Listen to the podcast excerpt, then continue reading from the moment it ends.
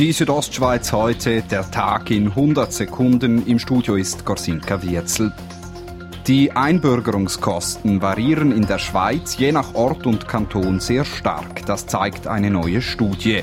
Eine Vereinheitlichung der Kosten kommt für den Bündner CVP-Nationalrat Martin Candinas nicht in Frage. Ich glaube nicht, dass wir Bürokratie würden senken, wenn wir das auf Bundesebene würden festlegen würden. Dann würden wir auch gewissen Gemeinden vorschreiben, dass wir für eine Einbürgerung verlangen Anders sieht das die SP. Wie der Bündner Großrat Andreas Töni sagt, sei das Einbürgerungssystem sowieso längst veraltet braucht ähm, aus meiner Sicht auch keine Bürgergemeinden und dann würde eigentlich so die Fragestellung gerne nicht mehr entstehen, weil wer da wohnt und eine Aufenthaltsberechtigung hat, soll auch können mitreden.